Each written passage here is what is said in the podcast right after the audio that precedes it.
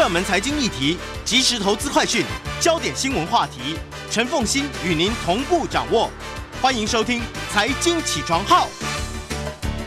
Hello，各位听众，大家早！欢迎大家来到九八新闻台《财经起床号》节目现场，我是陈凤欣。进入今天的一周国际焦点，在我们线上的是台大政治系国际关系讲座教授苏宏达苏教授。然后，呃，我们就来看今天你所挑选的第一个，当然就是拜登要到欧洲，应该就这个礼拜嘛，对不对？是是是，现在呃，拜登这次去欧洲，呃，非常受瞩目啊，因为呃，非常受瞩目有好几个原因。第一个是他第一次正式的出国访问，那这是非常重要，因为大家知道美国作为霸权，大家都希望他来嘛。那他第一个，他第一个接见的是日本首相，但第一个出访的是欧洲国家，其实这个就非常。呃，非常有这种铺陈啊，那那他去呢，他他会见到所有这些北约会员国的领袖，这是非常重要的。那么他会先在伦敦开这个呃 G7 的会议，然后到布鲁塞尔开北约的峰会，然后呃，然后会见了这些所有的这些呃国家。我想他们现在应一定会发表一个共同的声明，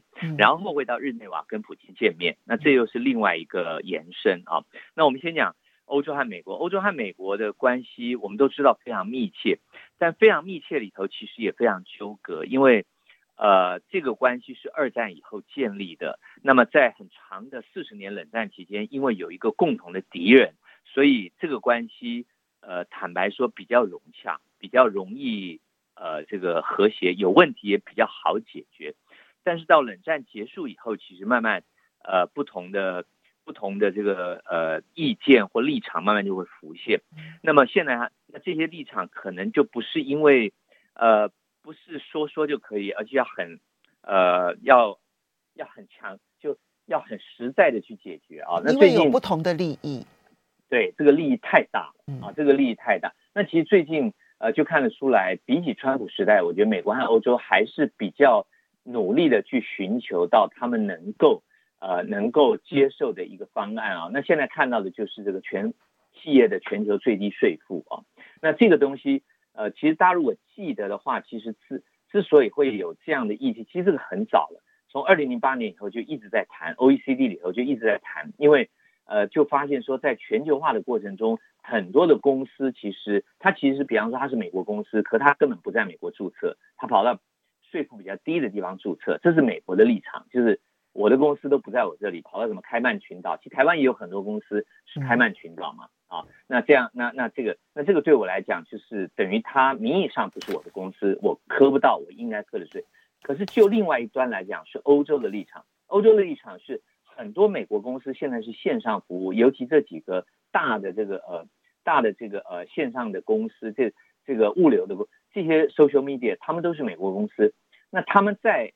呃，欧洲当地赚了很多钱，可是呢，这个钱欧洲政府都扣不到税。嗯，那所以就是欧洲也有他的需求，就觉得说这个实在太不公平，所以法国在呃马克龙任内就扣了所谓的这个数位税。对，那这个就引起美国的报复，因为美国觉得这个你数位税是冲我来的，因为数位公司大的都是我的。那所以这一次双方其实就做了一个妥协，我觉得这个妥协，呃，我认为还是看得出来拜登的呃拜登这种。重视盟友的一个立场，因为这个在川普时候其实就谈过，但是完全不可能。嗯，那这个让他现在妥协是什么样呢？呃，我们讲到最低税负百分之十呃十五是只是他现在是两个呃等于算是两个部分，就是刚刚我讲的这两个立场，一个立场是我的公司跑到别的地方去注册，一个立场是你在我这边做生意，但是因为你的那个付款机制都不经过我这里，所以我根本抽不到税，我这边没有办法有记录。那这两个现在都要顾到，那所以它是两部分，一部分是，呃，以后的这个呃全球科税里头，你在地如果超过，就是你在地的这个呃营业收入超过，就是说这部分你要被课税，啊，就是说比方说 Google 在法国赚的钱，法国政府可以课税，但这个细节现在我还没有看到，但是他们已经出来了，这是非常重要，这是欧洲的立场。嗯，那另外一部分是美国的立场是。呃，如果我的公司，那这个不是针对欧洲，而是针对，其实不是针对 G7，比方针对爱尔兰，好，就是说我的公司去跑到爱尔兰注册，那其实它就不是美国公司了。那这个时候呢，可是实际上它，呃，它实际上真正的总部其实实体总部是设在美国。那这个时候美国就可以课百分之十五以上，呃，百分之十五的这个最低税负。那大概是这两端，那这个能够妥协啊，呃，我认为还是为拜登访问欧洲营造一个非常友好的气氛和和一个，而且是非常具体的，呃，宣示了美欧团结的重现。因为如果我们看川普四年，这个东西是不会出现的。对。那现在那没，因为呃，川普只想低税负啊，他怎么可能想加税？呃，对，而且他根本不管别人嘛，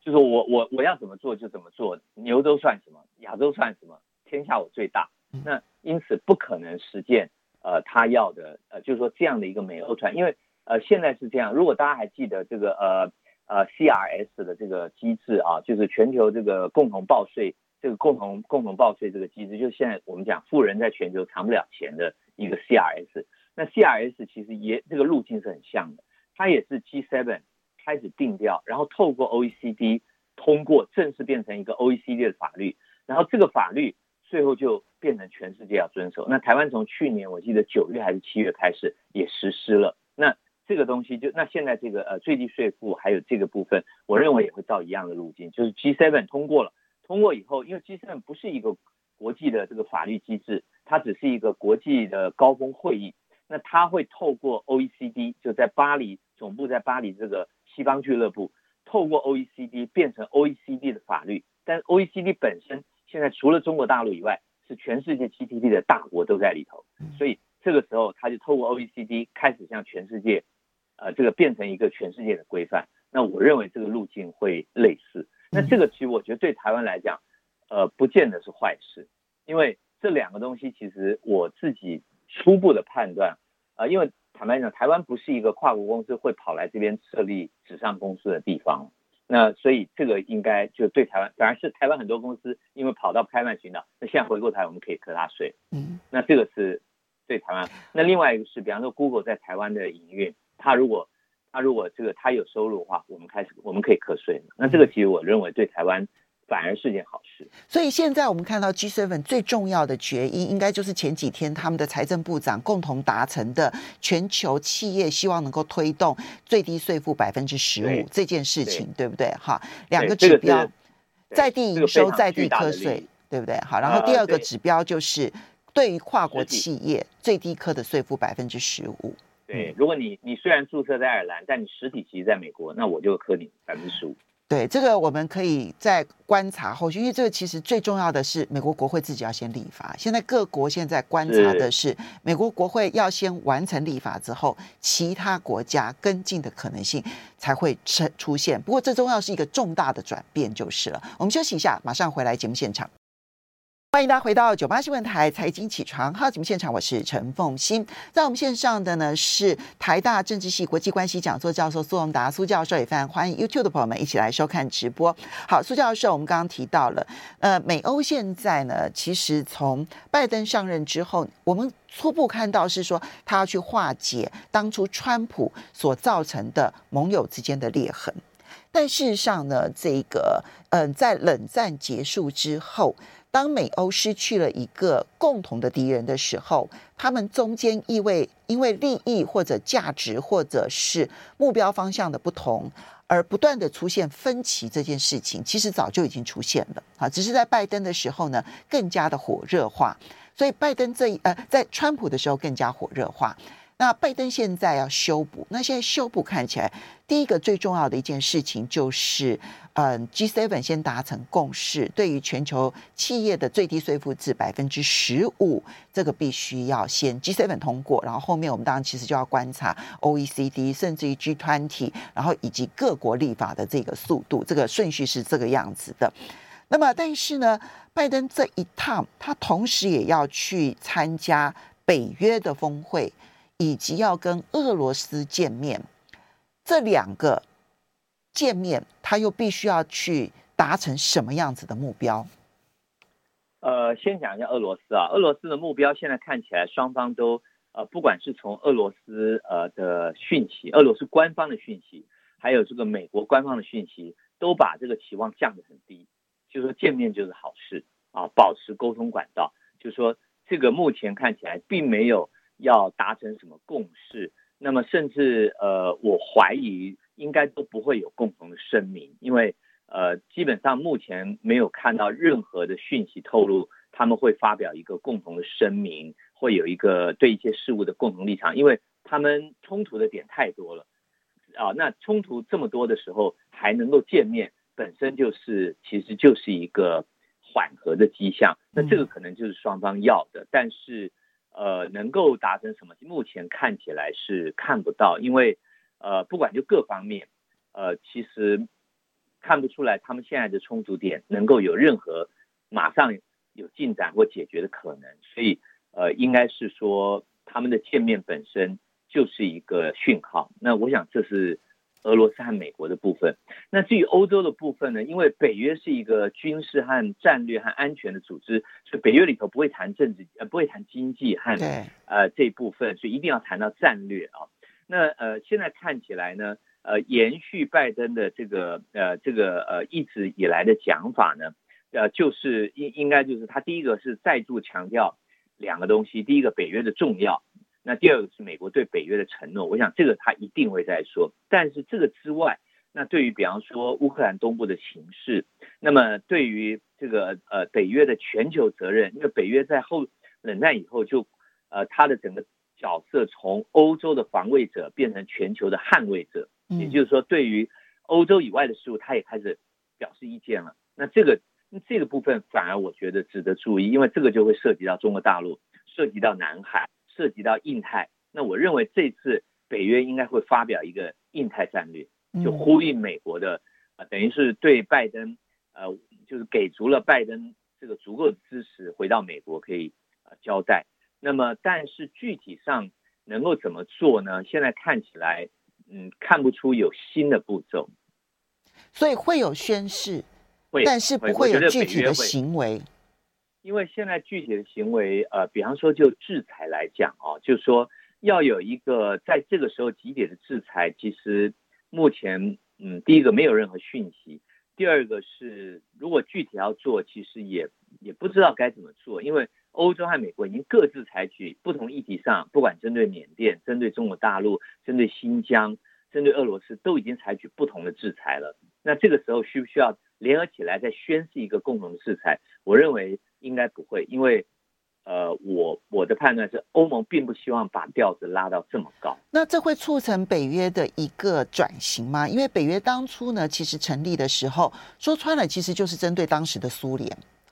所以，他唯一的要去注意的敌人，其实就是苏联。然后，苏联解体完了之后，其实北约的定位一直在争辩当中。那么，现在有可能让北约的体质改变成为，其实是美国在全球事务上面的最大的这个助力来源吗？包括了其实对抗中国大陆在内。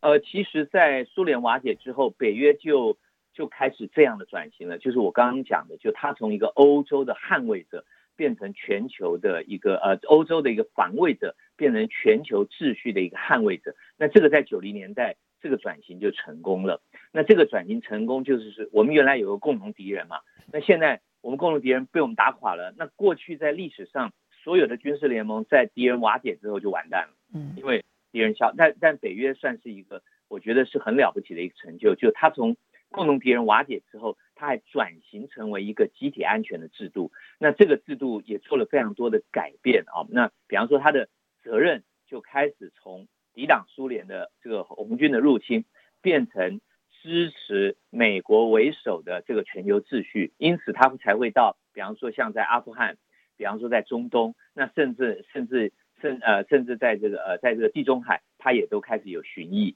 他也开始支援。那针对欧洲，那北约其实还有一个非常重要的，就是说重要的意义啊，是美国对于欧洲的这种呃防卫的承诺。所以为什么在川普的时候，他要撤出德国驻美军，撤就其实美军呃美军驻德国的军队的时候，引起德国梅克尔这么大的不快和和疑虑，就是因为美军现在住在德国，其实。呃，大家想，德国都这么强大了，怎么还会有美军住在德国呢？那这几万个美军其实就象征着美国对于欧洲防卫的一个支持。那这个东西是，呃，基本上到现在，那为什么欧洲需要一个美国这样防卫的支持呢？那一个原因是欧洲还是有外部的威胁，就是俄罗斯。虽然俄罗斯现在不是从前的苏联，但这个威胁始终存在。终究它是一个核子强权，而且它并不是一个真正的民主国家。那么俄罗斯并吞了克里米亚，就更让欧洲警惕。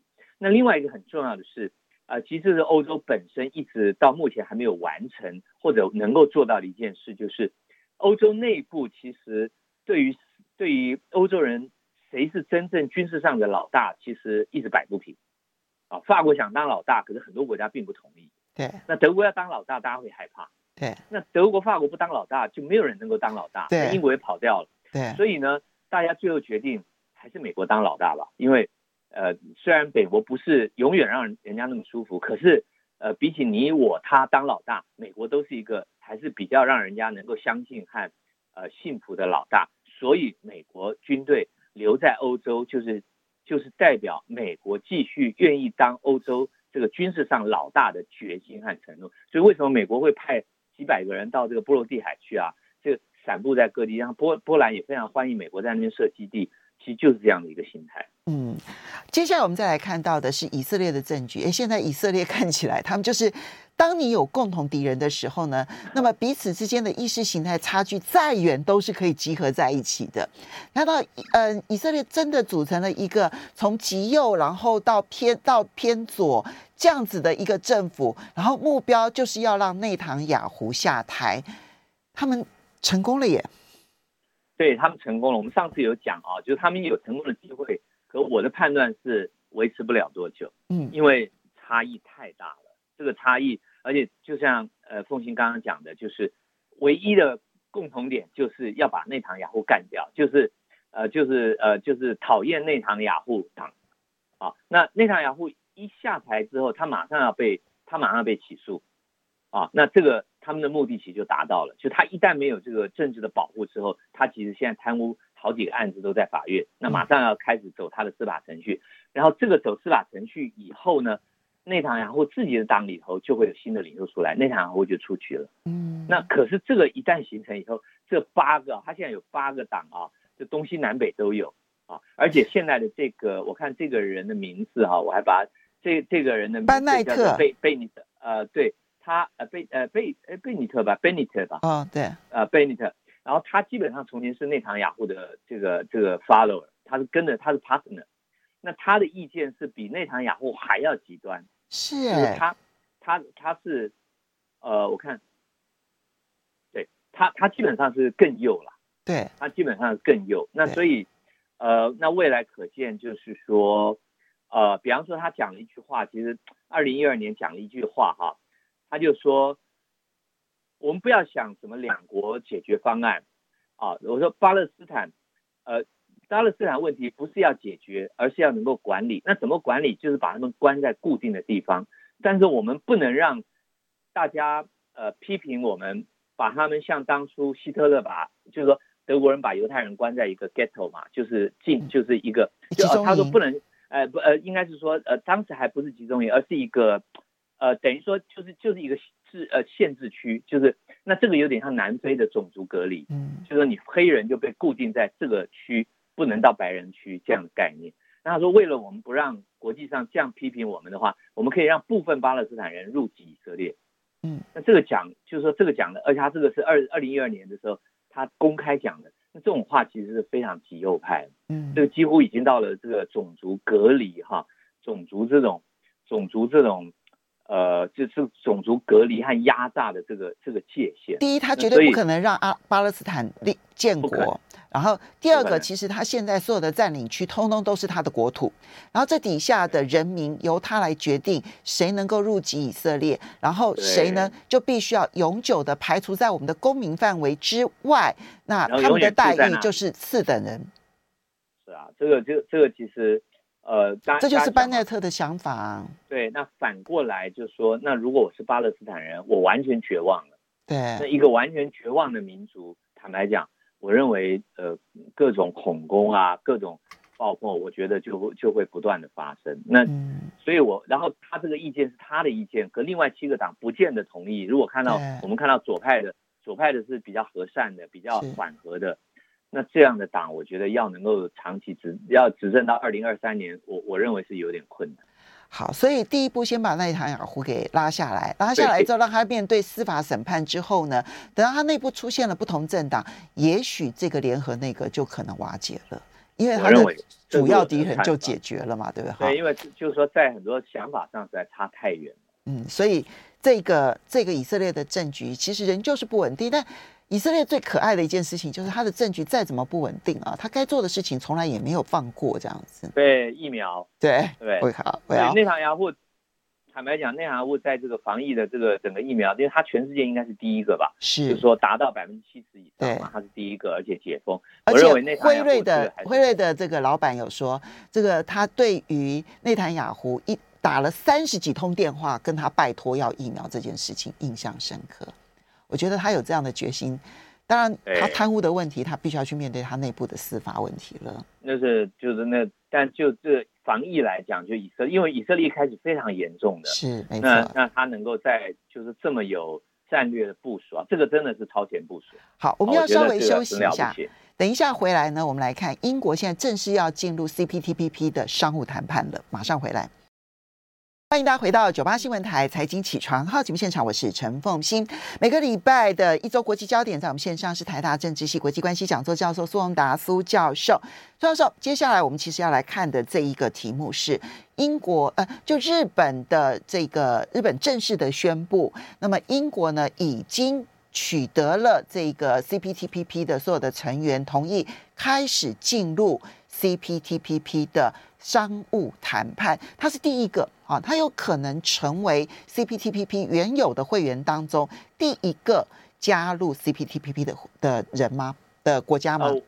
我觉得一定会啊，因为呃，英国第一个就是日本现在，因为英国其实在脱欧之后，在我记得在前年就呃去年就是 CPTPP 生效之后，其实呃二零呃二零一九年生效之后，其实呃英国就宣布了。啊，因为当时它有一个 Global Britain 的计划嘛，就是说我们因为离开了这个共同市场，欧陆的共同市场，我们就要跟各国啊，就是说其他的这个非欧洲国家，呃，展开这个贸易谈判。那一开始是像澳洲啦，像这种啊，就是说呃英国呃英英语国家，但是后来他就宣布这个 C B T 生效以后，就是我们也要考虑，我们也对 CPT 呃要考虑加入。那么因此后来他们就开始正式的提出这样的一个呃咨询。那么现在日本宣布了嘛，就十一个国家都同意。呃，我认为这是很重要的事。为什么？因为呃，CPTPP 我们都说它是跨太平洋协定。那其实它在这个里头，如果大家去看它那个加入资格里头，其实它有两个两个资格。第一个资格是亚太经合会成员，就是 APEC，只要 APEC 成员你就有。那其实我们有资格。那第二个是你认同 CPTPP 这个呃原则和它的这个理想目标的国家也可以。那这个其实就全全部世界了。对。那那当然这个就有优先顺序，就只要你是 APEC 的话，那基本上你都啊、呃，就是说这个还是呃对 APEC 的框架给予一个尊重了哈，就是说这个还是一个 APEC 下面成员国所发起的一个呃 FTA。那第二个就是其他国家如果你认同，都可以来。其实英国并不是 APEC 的成员，对，所以它适用的是第二款。第二款，那所以这个，那英国就率先提出来。那其实坦白讲，我们其实是比英国早就说要，可是我觉得好像我们都没有任何进展，然后也没有看到，呃，这一方面就是说，当然我们都知道，我们加入所有这些组织都有一些困难，可是至少，呃，我没有看到这个进度的，就是说政府固定的发布一些进度的报告，比方说像 WHA，我们就会一直讲。我们又去抗议啦，我们又去干嘛了？可是这个呃 CBTBB 好像就没有看到这样的一个报道，就是说政府主动来讲，我们 CPTPP 现在已经跟日本接洽了，我们也跟越南接洽了，我们也跟呃谁谁接澳洲接洽了啊，我们跟这个谁谁接洽，好像就是只听到一个讲说政府放了一枪，就是说我们有兴趣啊，我们也在做，然后就没有了啊，就是说，那我我觉得这个事情就是说。因为我觉得这个事情对台湾重要，而且大陆并不在里头。嗯，那我们呃，其实这样讲的话，应该是比较有机会。那当然都有困难啊，任这个任何国家进入 FTA 其实都有困难。那是那困难在哪里？然后现在的策略是什么？有没有什么做？就我觉得都没有，就是说好像就放了一枪以后就就不见了，啊，就那我觉得像英国还是最后，而且呃，我觉得英国在这个时候做，呃，其实是呃，就我觉得是非常成功的。为什么？因为现在跟脱欧已经告一段落嘛。那大家知道，就谈判是很耗队伍的，尤其 CPTPP 算是一个大的 FTA。那么英国要有人力来谈，其实呃也是要在这个英国脱欧以后告一段落，他的人力才能转过来嘛。那我觉得这个也是一个就谈判的来讲，也是一个非常重要的兵力的部署和操兵。嗯，对，所以我觉得这个值得我们，我我觉得那我就想问，我们现在的 CPTPP 的进度到底怎么样了？好像都没有人问了。但是我觉得。呃，疫情当然很严重，可是终究疫情会过嘛。那疫情过了以后，我们发现世界都变了，我我们我们更孤立，那不惨了？不会啊，你放心，你去问他，他一定会跟你讲说，因为这个中呃这个中国大陆的阻拦哈，这个阻挠，所以我们到现在为止没有进展。啊，这个就不行啦，这种这种话，这种话听了，这种话听了。两千三百万人都可以当总统。好，我们接下来看一下拉丁美洲的情势吧。哈，第一个呢，来看的是秘鲁。为什么要看拉丁美洲？因为其实这两个选举还真的是蛮重要的，对不对？哈，是秘鲁的总统大选呢，决选是六月六号投票，到目前为止所开出来的票。之前大家记得秘鲁有一位日裔秘鲁的总统，就是藤森，现在是藤森的女儿，现在是保持领先的。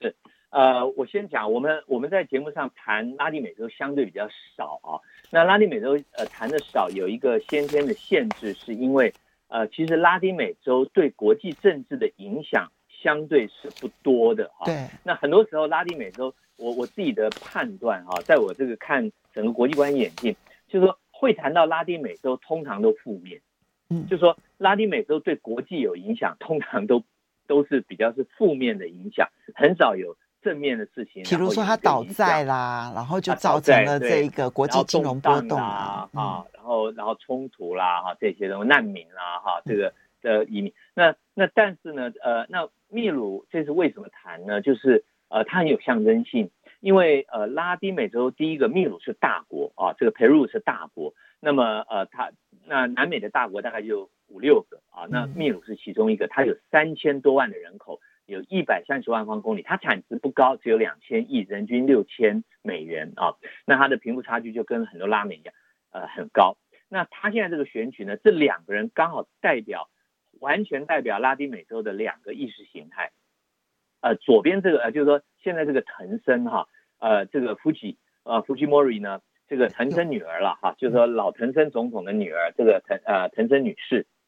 她代表的就是在阶级上来讲是比较属于中上阶级，对，就比较富裕的，对，在立场来讲是属于比较亲美和右派的思维，对，就是要发展经济，要跟美国要要要跟美国站在一起，要走自由贸易啊，要这个鼓励企业。大概是这样的方式。那么相反的呢，他的对立面的这位所谓的这个呃这个农民之子，哎，他农民之子哈，那他的就是完全左派。第一个就他主张就是他甚至有主张到就是很多东西要国有化啊，这个这个企业都这个贫富不均太严重了，我们要国有化。那第二个，他跟美国是保持距离，他是属于拉美典型的左派，对美国不信任，美国都是我们当地资本家后面的恶势力。都是跟我们的资本家一起剥削我们这些可怜的一般人啊，那大概是大概这样。那这样呃，那这个藤森这个女士呢，她其实已经是第三次参选。那她前面两次其实都差不多，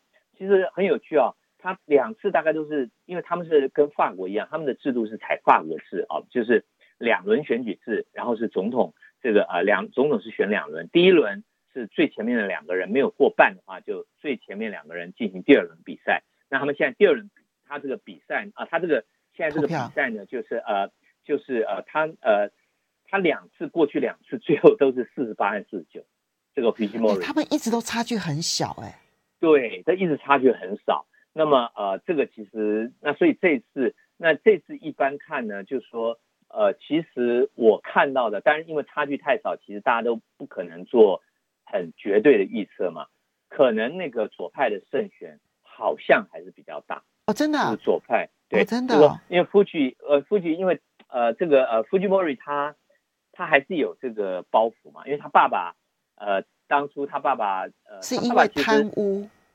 对，可是他爸爸的贪污啊，我我呃，就说我把他整个这个看了啊，就他爸爸其实，呃，第一个他任内其实政绩上不差哦，对，他的政绩是相当不错的啊，就是说他政治经济都相当不错，嗯，那但是呢，他后来因为贪污被起诉，就是说有贪污丑闻。结果他在丑闻的时候，他做了一个动作，我认为这个动作反而对他伤害大。就他跑到日本以后躲起来了，是。是然后呢，这这个就是说对他后来的政治呃政治的这个前途，其实就是自杀嘛。嗯。那后来他就被关了，那他好几次特赦都失败。嗯。那现在大家还是有个疑虑，就是说啊，你女儿当选了，是不是就特赦了啊？应该是了哈，应该是。那这个就会形成某个程度的障碍。好，那那现在看起来就是我看到了报，但也有人说。呃，Fujimori 应该机会很大，因为左派已经太久了啊，而且这个呃左派统治下经济就不是很好嘛。那这个现在，但是现在出来的票，因为还没有完，出来票我看到是差不多。所以苏教授，这个秘鲁哈，现在不管这一次能不能有一个人突破百分之五十，但是从他们那个几次投票都差距这么小，然后现在呢，就算勉强。过半的人大概也都是百分之五十点多，差那么一点点，你可以想象得到，在秘鲁大概要平静下来不是那么容易哦。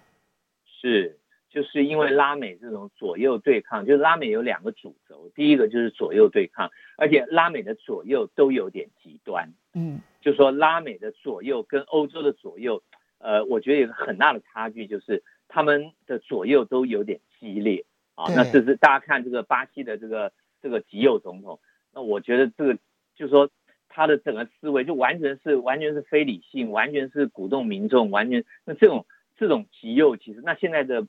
墨西哥是极左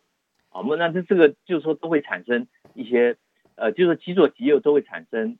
呃，其实社会不稳定嘛，所以他们缺乏中间的力量，就导致他们的不稳定变得更加严重，对不对？对，然后加上对美国的态度，没错，就是说。好，时间的关系，我们要非常谢谢苏宏达苏教授带来的一周国际焦点，也非常谢谢大家的收听收看喽，拜拜。